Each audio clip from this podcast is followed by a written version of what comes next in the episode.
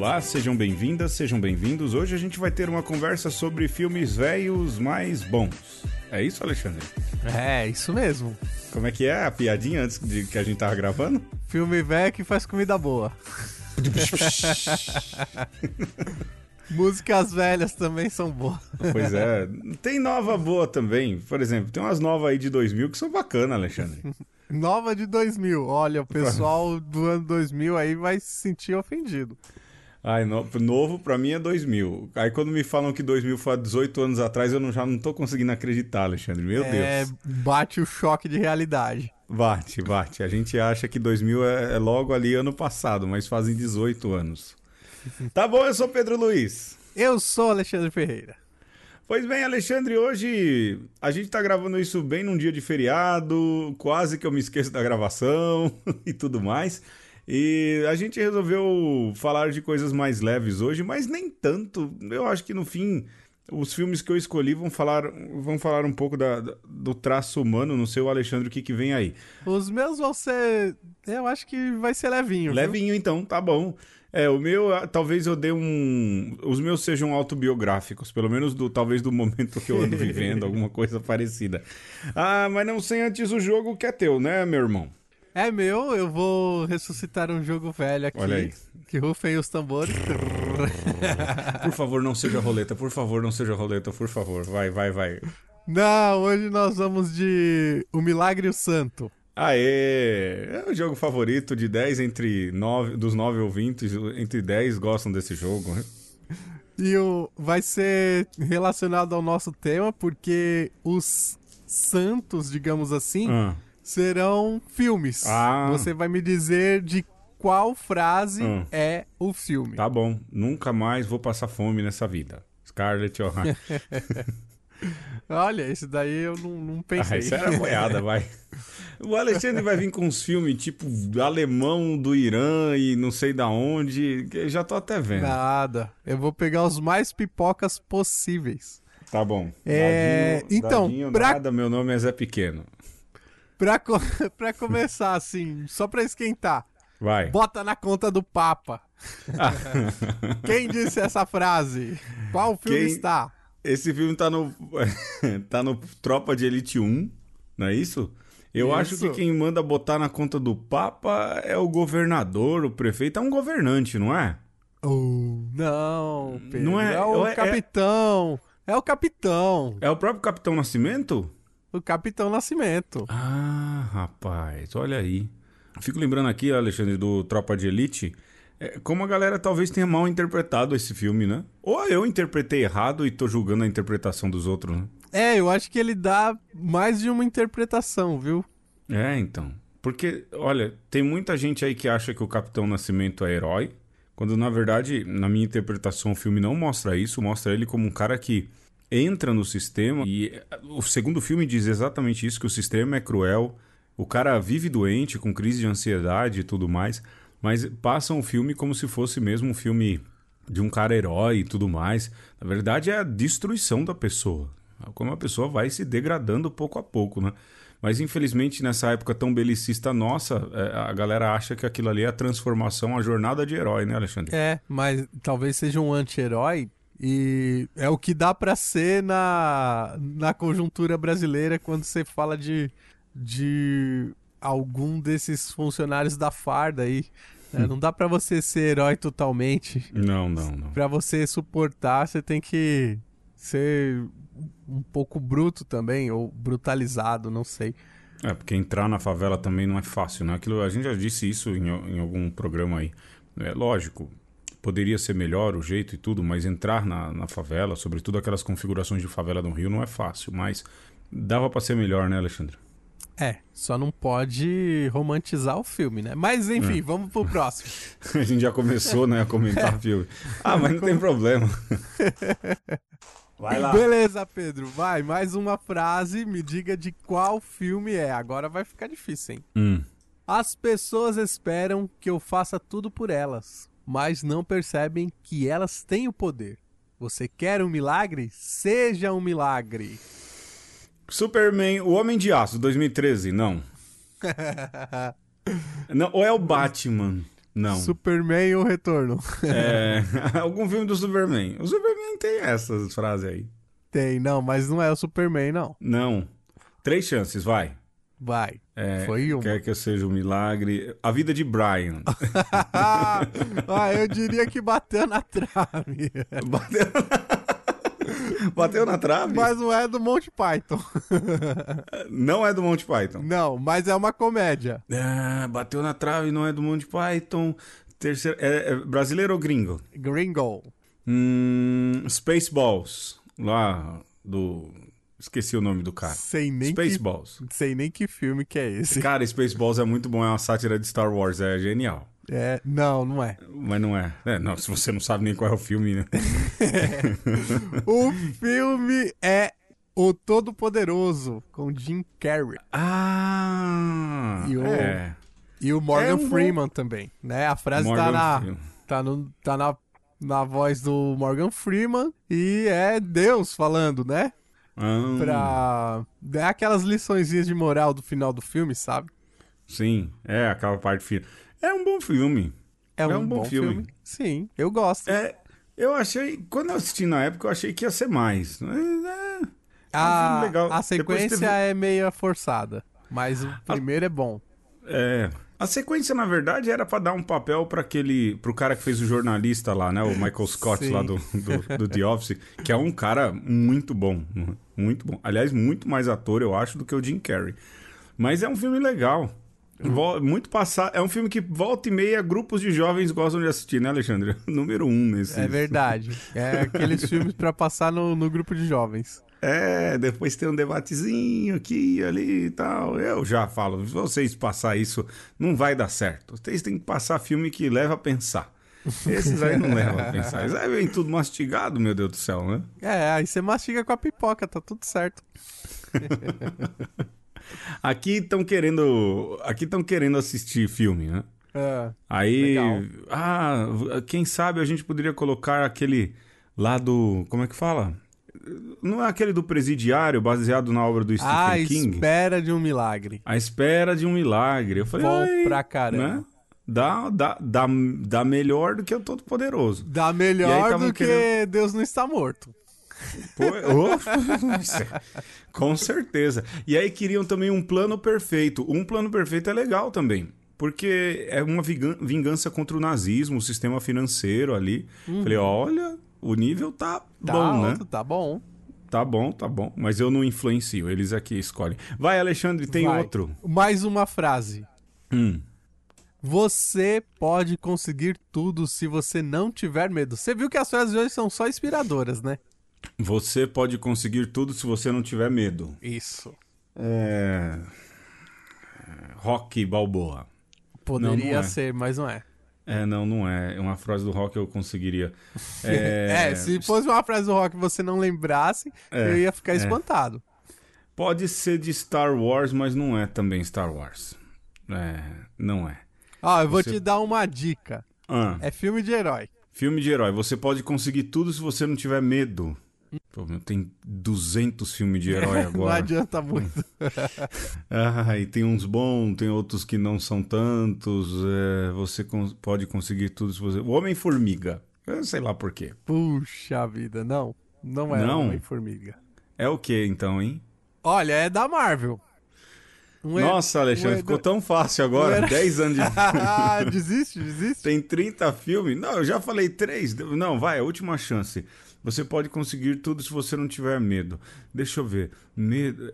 é, Personagem que tinha medo, e aí perde o medo. Ah, eu não tenho mais memória pra essas coisas. Até porque eu vou, eu vou falar a real aqui. Os. Marvecos vão ficar morrendo de raiva. É, Os filmes da Marvel você assiste e dá cinco minutos você esquece, né, Alexandre? calúnia. Não, Imagina. me fala aí a trama de um filme da Marvel que você lembra assim, memorável. Olha, é Guerra Civil, Ah, não, mas ali é um. É Homem-Aranha, pronto. Soldado Invernal. Ah, aí, pronto. É, você tá falando dos filmes que são obras mais. Eu tô falando daqueles mais pipocão. É do Homem-Aranha, você consegue tudo se não tiver medo. É Homem-Aranha. Não. É Não, perdi. Demolidor. O Homem Sem Medo. O, o- aquele filme ruim. É aquele filme que todo mundo acha ruim, mas cumpre e é? o seu papel. De ser ruim. Não. De ser ruim. Rapaz, Alexandre, é, agora eu vou. Eu É. vou. Não, não, não, não, não. Agora a gente vai brigar aqui. Ah, Porque eu sou muito fã de Demolidor. Certo. Muito mesmo. O Alexandre sabe disso. Aliás, eu tô esperando o John Romita Jr. vir aqui na, na, na Comic Con Experience. Já tô com o meu gibizinho separado pra pegar uma assinatura dele e ver se eu consigo um desenho dele do Demolidor. Tal, tal nível de fanboyzice que eu sou. É, mas o filme é ruim, Alexandre. Qual que é pior? Demolidor ou Batman e Robin? Tá ali, tá ali, tá ali. É um de cada time. Eu sou ruim igual. Cara, eu, eu gostei do Demolidor antes de, de começar a ler as críticas. Eu achava Ah. bom. O Alexandre, depois, foi- foi daí que você parou de ler as críticas, né? É, aí você vai ficando triste quando você fica lendo essas críticas aí. Mas, mas, de fato, tem, tem alguns problemas. Mas assim, eu sinceramente não conhecia o, o Demolidor não- tanto assim. Ah, eu lia tá mais explicado. quadrinhos da DC quando era jovem. Deceneco, E aí, é, cuequinhas verdes. Quando eu vi lá a premissa do, do herói, eu achei bacana. Mas com certeza a série da Marvel é muito mais legal do que o filme. A série da Netflix, olha, vale a pena. Aliás, olha, a gente devia fazer uma, é, um, um catadão da Netflix, né? Paga nós, Netflix, que a gente fala. Ô, será que na rádio pode falar Netflix, Alexandre? Eu tenho que falar serviço de streaming de vídeos cuja letra N de Nair é o símbolo. Ah, daqui a pouco o Big Boss manda uma mensagem pra nós falando: Você não pode ficar fazendo jabá! Ou, ou vai falar: Estão pagando jabá pra vocês e vocês não estão repassando. Ah, é. Até. Tá, a gente tá ganhando muito dinheiro com esse programa, né, Alexandre? E a rádio tá pagando muito bem também. Poxa vida. Tô rico, olha aqui. ó. Abraço, Dom Devair. Eu vou confessar. Esse dia eu falei pra ele: não tem jeito do senhor tirar nós da rádio, não. A gente tá tentando toda semana. Ele falou: não, por mim tinha mais. Eu tô achando que ele não ouve, hein? Ele não ouve, com certeza. Atestou que não, não ouve pelo menos a Rádio 9 de Julho das 13 às 14 no domingo. No domingo, no domingo. Que tem ali ah, os nove ouvintes. Aliás, a gente. Alexandre precisa fazer logo um programa de leitura de cartinha. Tá É acumulando, verdade, né? Tá, tá acumulando. E, e agora fica o desafio do Dom Ah. Devair, que se ele ficou sabendo que a gente falou, citou ele no programa, ele tem que se manifestar. Manda um áudio no zap Manda que a um gente no coloca na edição. boa, boa. Coloca no próximo programa. Chama, duvido. Lança o desafio aí pros ouvintes. Faça essa É. mensagem chegar até Dom Devair. É, e ele falar, mandar um abraço pros nove ouvintes. Tem que ser um zap falando um abraço pros é, Dom Devair, um abraço pros nove ouvintes do programa Uma Conversa na Rádio. Boa. E vai pro podcast. Chega de coisa. Vamos pro primeiro. Quem quer começar? Você quer falar do seu filme primeiro ou eu falo o meu? É, é, hoje não tem. Não tem texto. Não, tem, texto, né? Ah, Olha, ô, mas gente, Pedro, a gente fala- ligou o microfone Ah, e tá só aqui olhando o cronômetro. E a gente vai falar e se deixar, vai falando. Viu? mas, ô Pedro, fala um pouco aí do- dos critérios. Que só tem um critério, mas fala dele. Tá bom. bom, então, pessoal, vamos falar do critério. O critério é o filme ser anterior à década de 80. Era isso, né, que a gente tinha definido, Alexandre? De 80 pra baixo. De 80 para anterior. É, É. eu vou trazer gente um definiu da essa década pauta. de 80. É. A gente define essa pauta em meio a hambúrgueres e, e- e- e cerveja, né, Alexandre? Então eu não lembrava muito a falta. Tá bom. É, então eles precisam ser velhos anteriores à década de 80. O Alexandre, co- começa aí você então. Certo, então eu vou começar com o meu filme mais velho. Que na hora que você falou filme velho, ele me veio à mente assim, instantaneamente. Na hora. Que é A Felicidade Não Se Compra.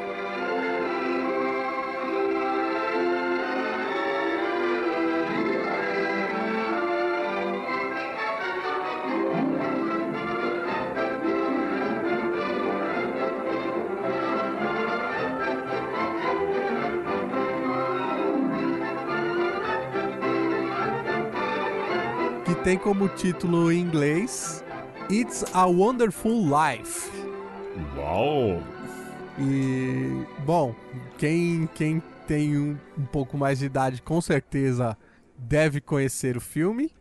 Pra quem é mais novo, provavelmente não. É uma história de Natal. Uma típica história de Natal, talvez.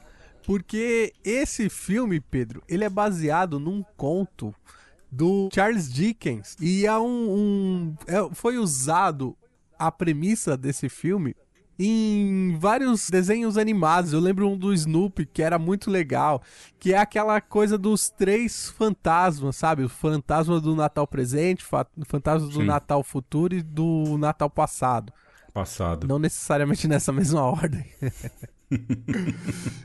é, é, é, passado, presente e futuro, o Alexandre. É, geralmente aparece assim. É aquela coisa de que no passado aconteceu tal coisa que você está esquecendo. No presente está acontecendo algumas coisas que você não está vendo. E no futuro acontecerão coisas se você não prestar atenção nas decisões que você está tomando.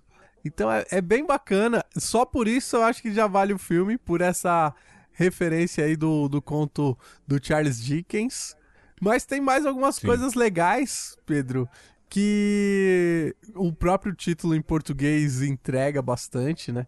Que é o, A Felicidade Não Se Compra. Não se compra. Porque é, no inglês é, é uma vida maravilhosa, né? Sim.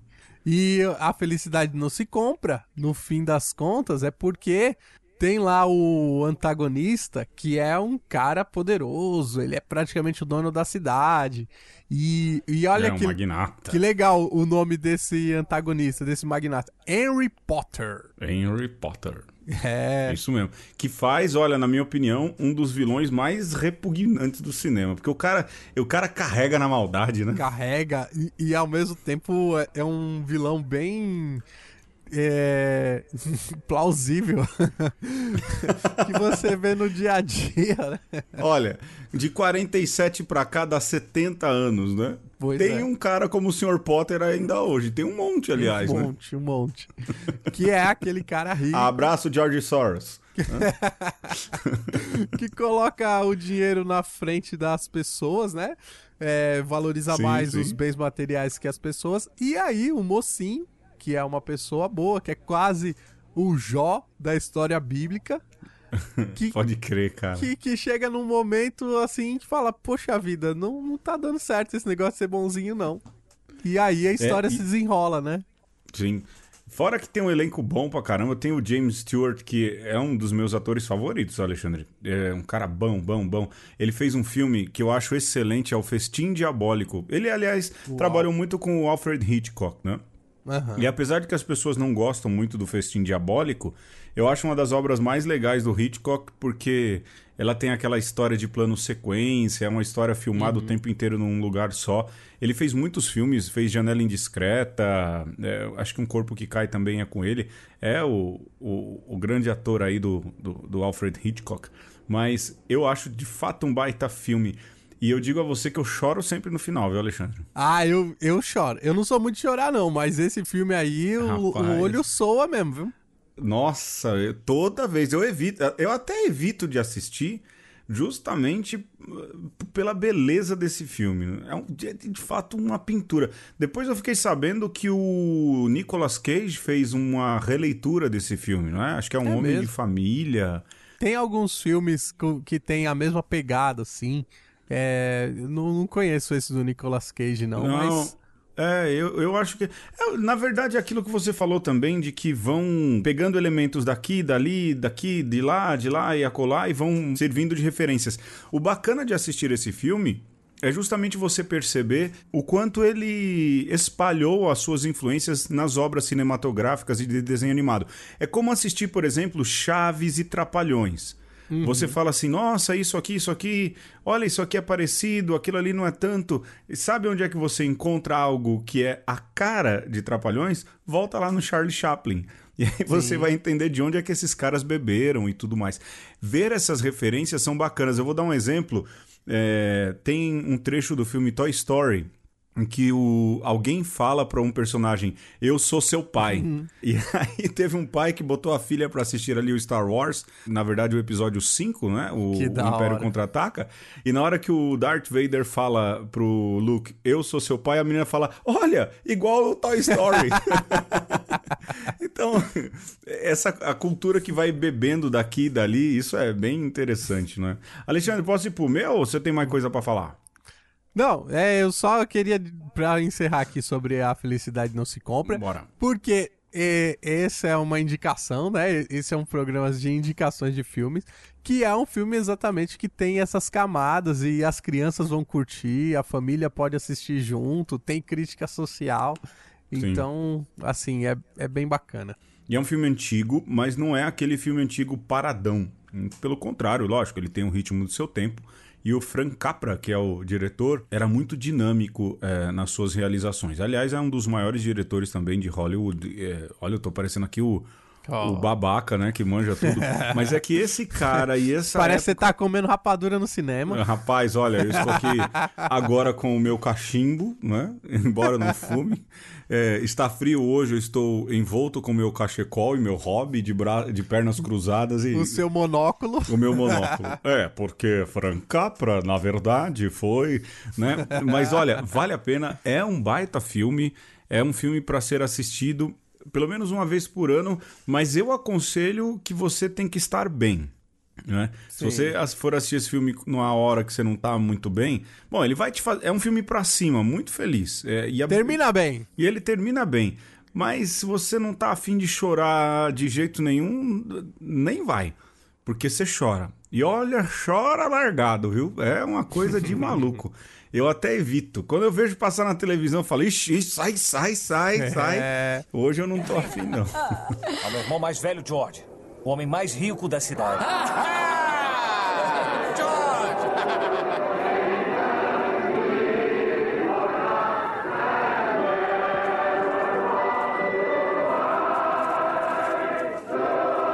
As Aventuras de Tom Sawyer. Querido George, lembre-se de que nenhum homem é um fracasso se tiver amigos. Obrigado pelas asas, carinho, Clarence. O que é isso? É um presente de Natal de um querido amigo meu.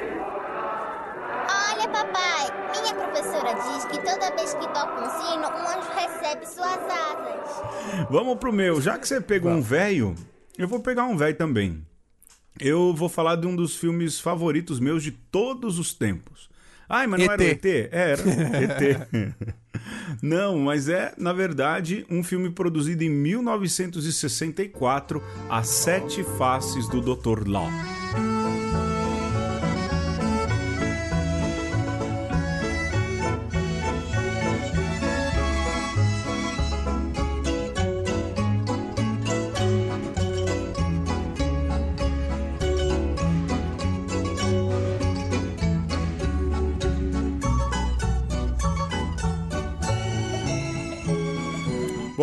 Premissa, Alexandre, é, do filme é um chinês que chega numa cidade, um chinês que tem 7.322 anos.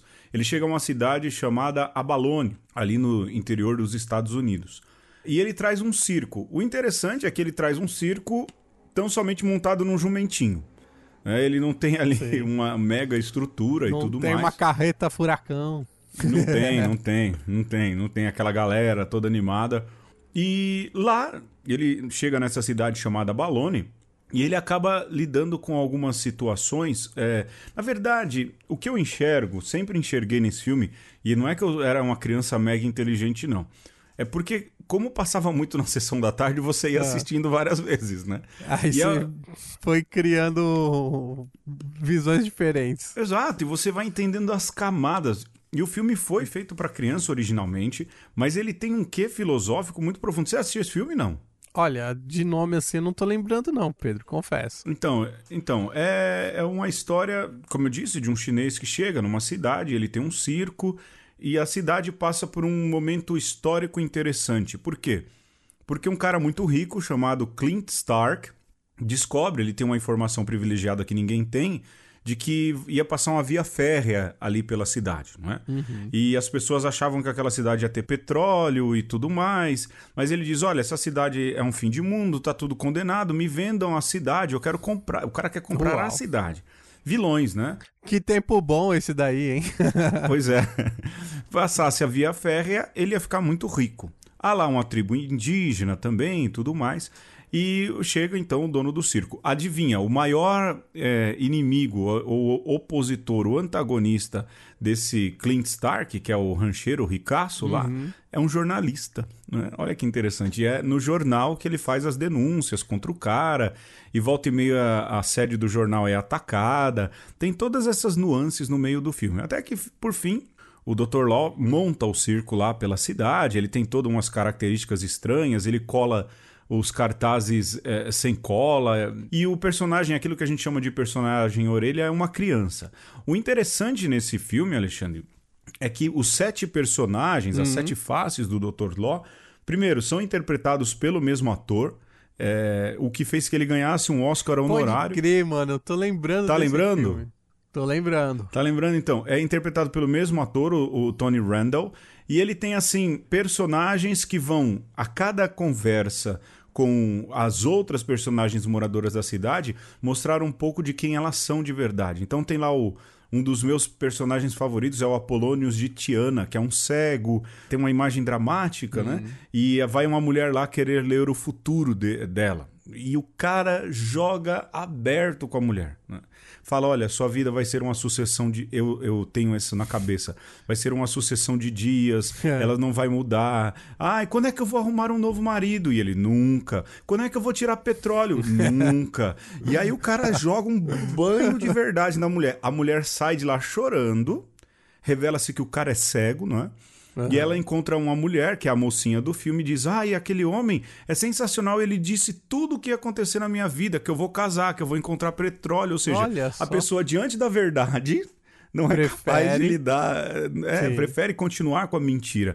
Isso era lá em 64. Hoje em dia parece que mudou bastante a, a vida, o mundo. né? É, mudou. Os, Mudou. os caras que fazem previsões aprenderam a fazer a coisa. Conta porque a Aprenderam. pessoa quer ouvir. Exato, exato.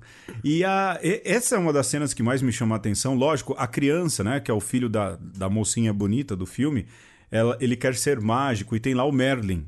Veja, são personagens míticos, né? Merlin, Apolônios de Tiana, Pan, que é o fauno.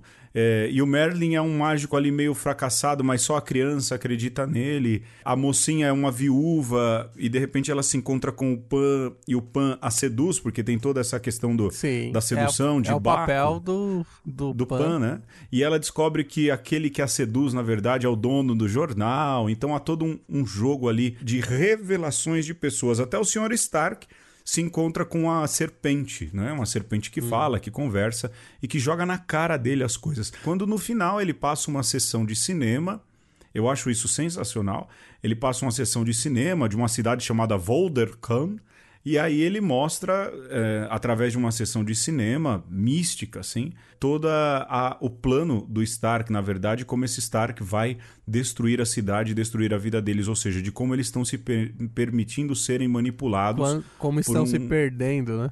Exato, exato, por um forasteiro ou por alguém que promete resolver todos os problemas. Um filme pra criança, mas é um filme sensacional, de uma beleza fora do comum.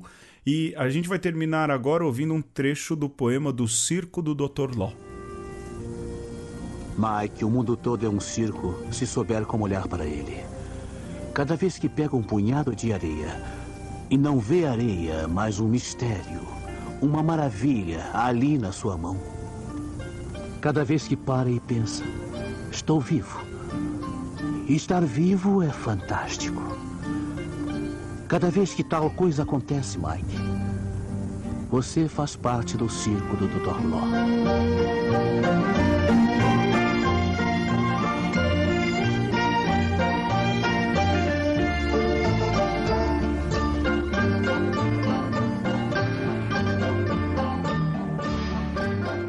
Nós estamos ouvindo hoje indicações de filmes velhos. Velho e bom. Velho e bom. E não é velho paia, né, Alexandre? É, porque a gente tá ficando assim. a gente tá ficando velho e a gente tá querendo se justificar. Saudoso. É quase uma autorreferência. Ah, muito bom. É, olha, eu falei, as minhas escolhas são autobiográficas, né? Sim. No último bloco a gente falava do As Sete Fases do Dr. Law. Você disse que tava, se lembrava desse filme, lembra? É, agora, eh, enquanto você falava, me vinha aqui à mente algumas coisas que eram um filme, pra mim, criança, perturbador. Eu lembro de ter medo daquela cobra, da medusa. Pra mim, quando eu era É. pequeno, era sempre. Filme que tinha medusa, pra mim, me dava pavor. Cavaleiro do Zodíaco também não. Cavaleiros do Zodíaco, não. Aí eu já tava numa outra fase. Mas, é assim, enquanto você falava, né, de um estrangeiro que vem pra comprar a, a cidade e o próprio Dr. Law, que de alguma forma é o estrangeiro, é interessante você pensar que é, são pessoas de fora que às vezes é que nos dão a verdade sobre nós mesmos, né? Alguém que Sim. tem que estar de fora do problema para conseguir ver a nossa riqueza, mas também nos mostrar as nossas falhas, né? Sim, e há um quê de, de mito da caverna, né? De alguém Sim. que tenta de um modo assim bem direto, olha, vocês precisam sair dessa realidade. Tem mesmo a Medusa. Eu vou falar aqui os sete personagens, né? Que é- são a Medusa, você tem a Serpente, o Apolônios, o Merlin, você tem o Yeti, que é o abominável Homem das Neves, você tem o Pan e você tem, oh meu Deus do céu, esqueci o último. É um outro aí, não é? É, que é o próprio Dr. Law. Sempre o Dr. Law.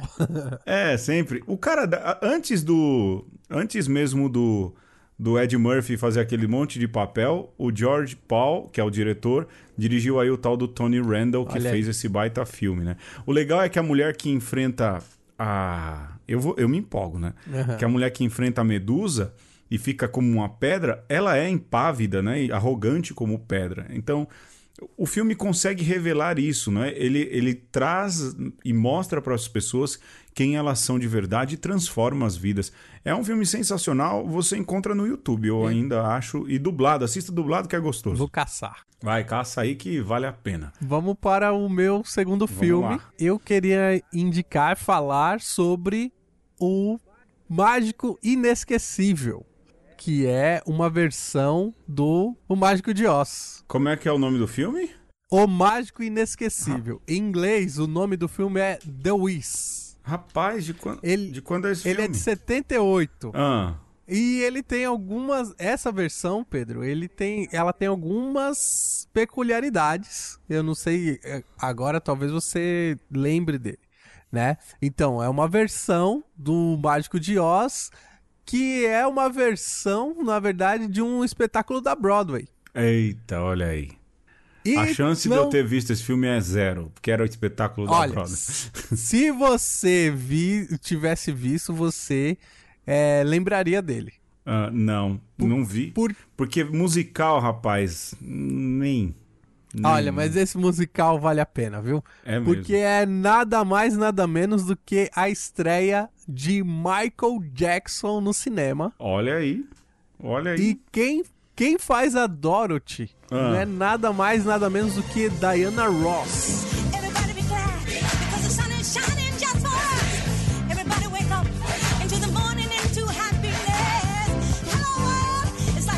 E eu vou falar mais um nome aqui que você vai ficar de cara, que é quem Ah. faz o, o Mágico de Oz, que é o Ah. Richard Pryor. Ô, rapaz, esse cara é bom. Ou é ou era. Esse cara era bom demais, cara. Que é Nossa. um herói de, de sessão da tarde mesmo, né? Tantas, Nossa, tantos filmes bons do Richard Pryor na sessão da tarde, cara. Cara, cegos, surdos e loucos. Com Muito o- Com aquele cara que fazia o. Meu, eu tô ruim de nome mesmo. Tá velho mesmo. Tô velho e paia, mano. Com o cara que fazia lá o Fantástica Fábrica de Chocolate. Meu Deus do céu. É, era muito bom. lembro. O Willy Wonka, era o Willy Wonka, o ator do Willy Wonka É. original. Mas conta, o que que rola? Cara, é assim. É... O que que. Então você imagina que é um, um filme musical Ah, que vai ter essas, esses caras, e tem mais algum, alguns pesos pesados, aí, por exemplo, Thelma Carpenter canta também nesse filme. É a galera Ted da Ross, Motown, né? É a galera, da... Motown. Esse filme foi produzido pela Motown e pela Ah, Universal. foi produzido? Produzido pela Motown. Ah. E aí, é, ele mistura um pouco o ambiente é, do Harlem, Que é um bairro negro, não é? Assim, caracteristicamente negro no- de Nova York. sim, e com, com o mundo de Oz. Então, é um Nova York meio pós-apocalíptico, sabe? Hum. E, o, e mistura ali, por exemplo, tem aqueles é, macacos com asas Ah, Do- sim. Da bruxa. do- da bruxa. El- Eles vêm numa moto. Ó. Então tem essa mistura do mundo urbano com o mundo mágico e vai fazendo essa mescla, né? E outro detalhe, o todo o elenco é negro Olha do, só, do musical, do filme, no caso, né? E aí, cara, tem as músicas que eu vou te falar que só a trilha sonora já vale a pena. Olha, rapaz, eu vou ter que. Bom, a, a gente vai ouvir aí um trecho, mais um trechinho de música desse filme, então. Ouve aí.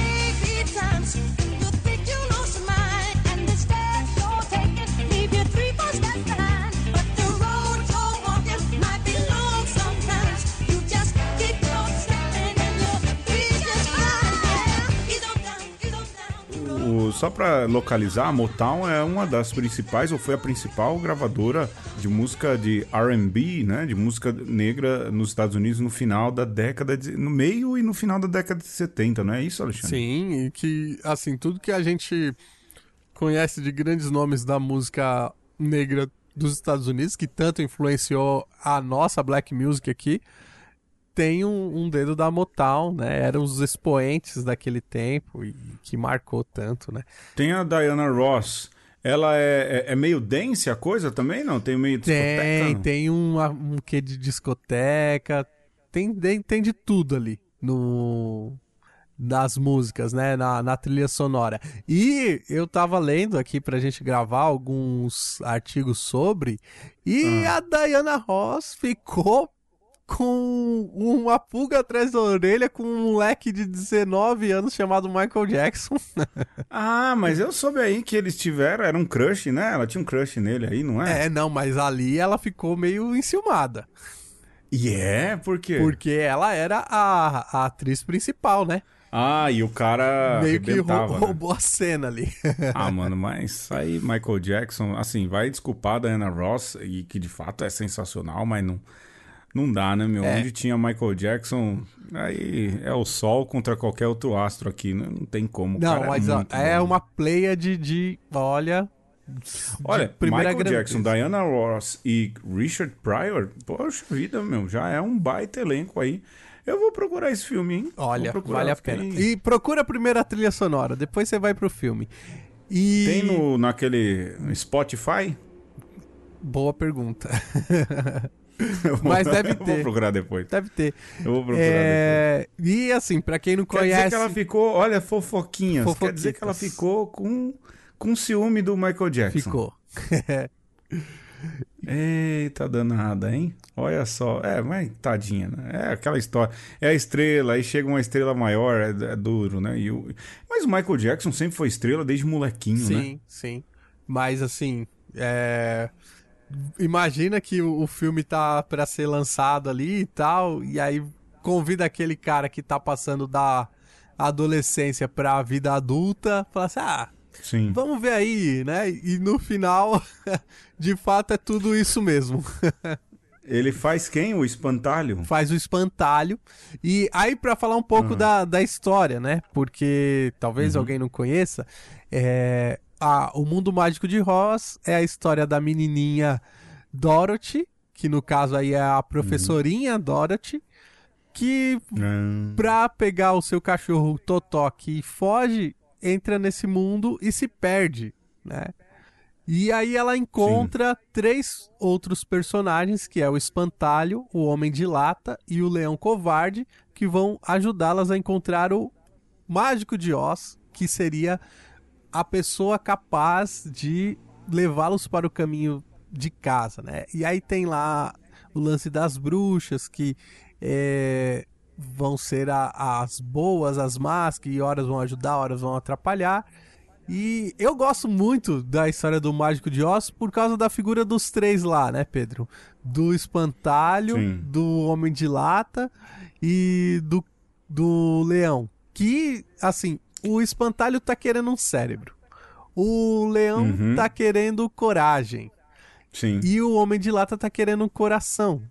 E no fundo, no fim, eles descobrem que eles têm, né? Eles têm que fazer a jornada pra descobrir que aquilo que eles procuravam, eles já tinham. Sim, sim, sim. Eu lembro do Mágico de Oz, o antigo, né? Aquele antigão Sim. lá, que é uma viagem tocar com o Dark Side of the Moon do Uhum. Pink Floyd, né? Pink Floyd, aliás, que de repente descobriram que tinha mensagem política, né? Pois é. O- Não, Pink Floyd com mensagem política.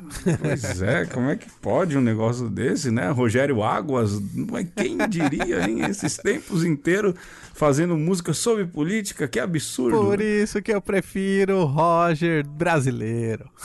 Saco fora. Pelado, pelado! É, olha aí, essa galera aí agora que dita a moral e os bons costumes. Pois é.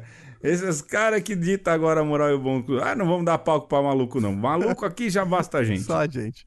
Ó, Alexandre, eu vou procurar. Foi um filme feito em 1978. Em 78 eu tinha, tinha acabado de nascer. Na verdade, eu tinha alguns meses de, de vida quando ele foi lançado, 24 de outubro. E o Papa já era João Paulo II também. né? Se a gente quer colocar mais questões históricas, é, o Papa também já era João Paulo II. Tá aí, vou procurar o Mágico Inesquecível. Não deve ter no Netflix, né? Não, não, tem. Tá bom, vamos pro meu, Alexandre. Vai Vamos lá. acabar? Vamos lá. O meu é Um Estranho no Ninho, Uau. do Milos Forman. O que pode me dizer sobre a razão de ter vindo para cá? Bom, eu não sei. O que diz aí? Eu posso fumar? Fique à vontade. Bom, é... diz várias coisas aqui. Diz que você é agressivo, fala sem estar autorizado, não gosta de trabalhar em geral, que você é preguiçoso. Que masquei chiclete na aula? Bom, a verdadeira razão para você ser mandado para cá é porque eles querem que você seja avaliado. É. Para determinarmos se você é um doente mental ou não. Essa é a verdadeira É razão. um dos meus filmes favoritos e mais autobiográficos de hoje. Bom, Alexandre, o Estranho no Ninho foi produzido em 1970, produzido não, lançado em 1975 e é dizem o melhor papel da carreira do Jack Nicholson. Aliás, é o Jack Nicholson muito jovem, muito jovem mesmo. É um dos meus filmes, como eu disse, favorito de muito tempo, pela premissa e tudo mais. É, mas conta a história de um sujeito que, para se livrar, né, o nome dele é Randall McMurphy, é, para ele se livrar ali da prisão, porque é um cara de uma vida muito controversa, uma série de crimes e tudo mais, ele prefere se fazer de maluco e vai parar num hospital psiquiátrico. Então a, a história se dá em torno dessa vida do cara no hospital psiquiátrico que quer fugir da prisão. Bom, quem sabe de como é a vida nos hospitais psiquiátricos aqui no Brasil, graças a Deus isso acabou. É, sabe que é uma vida maldita, não é, Alexandre? Basta ver um outro filme de referência aí, é o Bicho de Sete É Cabeças. né? nacional, muito bom. Sim, sim. E você teve ali um hospital psiquiátrico em Minas Gerais, é, que tem uma história muito triste. Se você puxar a história aí dos manicômios judiciais é, aqui no Brasil, são histórias assim de, de nos envergonhar, não é? E o, o bacana é que ele começa a perceber, justamente pela opção que ele fez de parar no hospital psiquiátrico, é que a vida não é como a cadeia, não é? E ele começa a sentir esses impactos, Alexandre. Eu acho muito interessante isso. Por exemplo, ele quer assistir ali um, um jogo da World Series, né? Que é o, o final do, do, do beisebol. E Ca- ele percebe que não vai o poder cara assistir. acha que vai, vai ficar mais de boa porque não vai estar na cadeia e descobre que Pois é. o negócio é muito mais Que não, que ele tá- complexo, né? Sim, que ele tá à mercê dos outros. Por exemplo, quando você entra na prisão, você sabe exatamente quando você vai sair. Num hospital psiquiátrico, não. Não. Depende da avaliação dos É, médicos. qu- Quanto mais mais né? se provar louco, mais vai ficando, né? Pois é, isso é verdade. É, lógico, há uma série de loucos dentro do, do hospital psiquiátrico que revelam também um pouco das pessoas. Né? De novo, é aquela história de revela um pouco da humanidade. Sim. Então ele convive ali com uma série de, de matizes de humanidade. Então você tem, tem o Danny DeVito jovem, jovem, não é? É, muito novinho. Tem ali o cara que fez o Dr. Brown do, do De Volta para o Futuro, também muito jovem. Christopher É, seja, Lloyd. tem uma galera. Christopher Lloyd, olha aí. É, minha, minha cabeça não tá. Minha cabeça tá ocupada com outras coisas ultimamente, é, é verdade. Né? E dentro dessa dinâmica de muita gente, é, assim, uma revelação pouco a pouco do- dos jeitos humanos, a gente vê esse cara lidando com essas situações. É lógico, ali personagens principais. Tem o Jack Nicholson, que faz o, o McMurphy. Tem um jovem chamado Billy, que é, é, é o exemplo, assim, de uma juventude destruída. Porque é um menino muito inseguro, que tentou várias vezes suicídio e ele tem uma relação de dependência com a mãe, de não querer desapontar a mãe. Depois ele cria essa relação de dependência de alguma maneira com a enfermeira-chefe, que é a grande vilã, não é? Sim. E também você tem ali um chefe indígena que se coloca como um mudo, não é? E de repente ele se mostra, eu vou contar aqui um pouco do filme, que na verdade ele se esconde ali para conseguir sobreviver ao sistema e viver ali. Você assistiu esse filme, não é? Assisti e é, é isso mesmo, você tem essa é, identificação com os loucos, o que é bem perturbador. E ao mesmo tempo você se coloca na pele do personagem do Jack Nixon, que aí você vai falando assim, caramba, mas que situação. E, e aí eu entendo bem quando o Pedro fala que às vezes se identifica como história de vida, porque às vezes a gente tem essa sensação, né, Pedro? De que você olha pro lado assim e fala: Meu, mas todo mundo tem uma loucura diferente da minha aqui.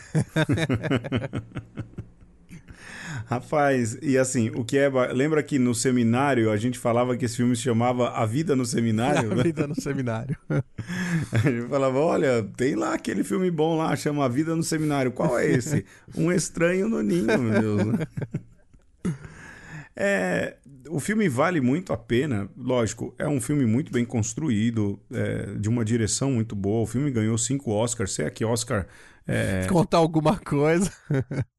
não é referência pra coisa nenhuma, mas é interessante como o filme vai pouco a pouco construindo laços de amizade, vai mostrando como o McMurphy que entrou lá só pra passar o tempo vai também Vai, vivendo vai se e- tornando parte do ninho.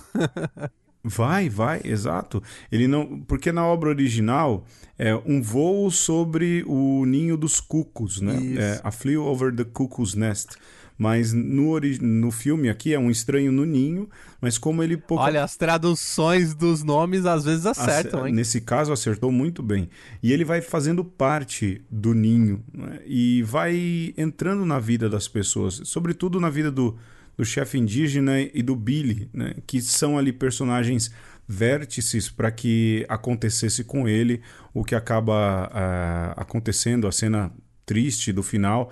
É, a gente acha que podia contar. não, Acho que é bom não contar, porque estraga muito. não, né? não conte. É, não conta, Sim. não conta. Mas tem um quê de libertação também, não é, Alexandre? E no fundo, assim, você imagina que um filme com, com essa densidade, com esse clima, ele não vai poder ser bom, assim, tranquilo o tempo inteiro, né? Então mostra essa face mesmo de um sistema psiquiátrico, né? Cruel. De uma casa psiquiátrica que na verdade, ela por si ela já neurotiza. Então, mesmo que você entrasse bom, Sim. né? Você não ficaria bom até o fim E é o que lugar, né? acontece, né? O cara, o cara entra bom, né? se faz de doido ali para viver a, a, quem sabe, as benesses do sistema, mas acaba sendo engolido, sendo tragado de fato pelo, pelo hospital psiquiátrico. É, pela dor dos outros. Ah, há um momento ali que é interessante quando ele percebe que ele é o único que está ali de fato preso, que a maioria é, resolveu se internar por voluntarismo. Isso deixa ele boladíssimo, né? O, o McMurphy fica assim totalmente fora de si. Como pode, né? As pessoas se privarem e se isolarem da própria vida, indo para um lugar daquele em que a vida é extremamente controlada, em que eles não conseguem viver uma sanidade perfeita. Mostra também que quando a gente está em algum estágio de vida, a gente não, mas muita gente assim, eu ainda bem nunca passei por isso que as pessoas mais querem é um lugar que, que elas possam fugir e se colocar minimamente protegidas. É, e né? é legal assim você pensar também que o uh, Randall McMurphy, o protagonista, ele no começo do filme, ele é o estereótipo. Olha essa moto aí era poderosa, hein? É Hayabusa. Então, esse personagem, ele no começo do filme é o estereótipo, Pedro, daqueles outros tantos personagens dos filmes antigos, do bad boy, do cara Sim. descoladão, que preza Exato. pela liberdade e tal. E é como se fosse a continuidade, né? o que Sim. aconteceu com esses caras que que era o John Travolta, o Bob Dylan. Com que fim eles levaram? Bom, assista Sim. Estranho no Ninho que você sabe. Cara, é um filme muito bom, muito bom. Eu só vim assistir esse filme já com uma idade mais avançada. Eu não assisti ele Eu também. é, na infância nem nada. Eu acho que eu vim assistir quando eu tinha uns 20, 21 anos. É um filme que me impressiona até hoje, justamente pela construção cinematográfica, pelas interpretações e pelo final que é muito bonito. né? O final tem um quê de, de ligação com os povos indígenas, uma questão de libertação. O final desse filme eu já vi ele também, é aquela história de influência da cultura pop, né? É, eu já vi a, a cena final desse filme é, nos Simpsons.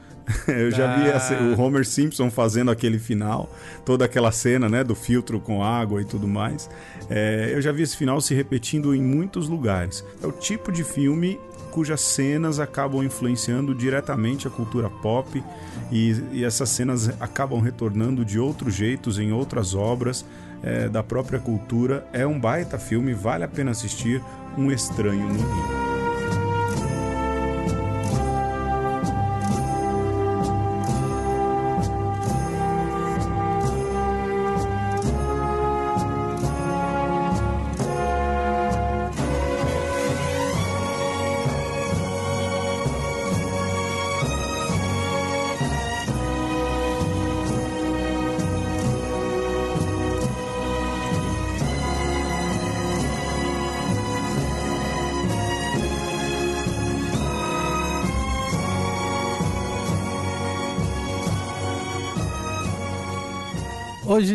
Ouvimos então sobre esses filmes antigos e bons e que Pedro deu vontade de ver mais um monte de filme velho e bom, viu? Lembrei de Rayman agora Rayman, quem é o homem da primeira base, né?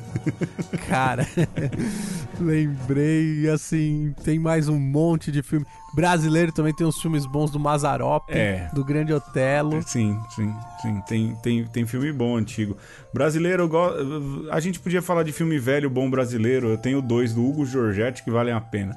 Mas isso fica pro próximo programa, Alexandre. Olha, eu não tenho mais nada pra falar, eu já tô ficando sem voz, então até semana que vem. Termina aí. É, eu também. Vou terminando por aqui. Lembrando que o nosso e-mail é conversaconosco@gmail.com. Tem lá a nossa página no Facebook, tem perfil no Instagram, tem Twitter, sempre tem alguma coisinha lá pra gente interagir e agradecer você que nos ouve sempre e dá esse feedback que pra nós é importante e sobretudo nos ajuda a continuar a falar bobagem aqui. É isso aí. Aliás, reitero o pedido, Alexandre. Quem quiser ajudar no Facebook da, de uma conversa, entra em contato lá que o Alexandre responde, porque eu não tenho mais. Isso. Mas a gente precisa de alguém que nos ajude, porque a gente tá corrido e sem tempo, tá embaçado pra todo mundo. A gente consegue gravar, consegue editar, pôr no ar. Rede social tá difícil. Ah, tchau, chega, falei demais. Um Tchau. abraço, tchau, tchau.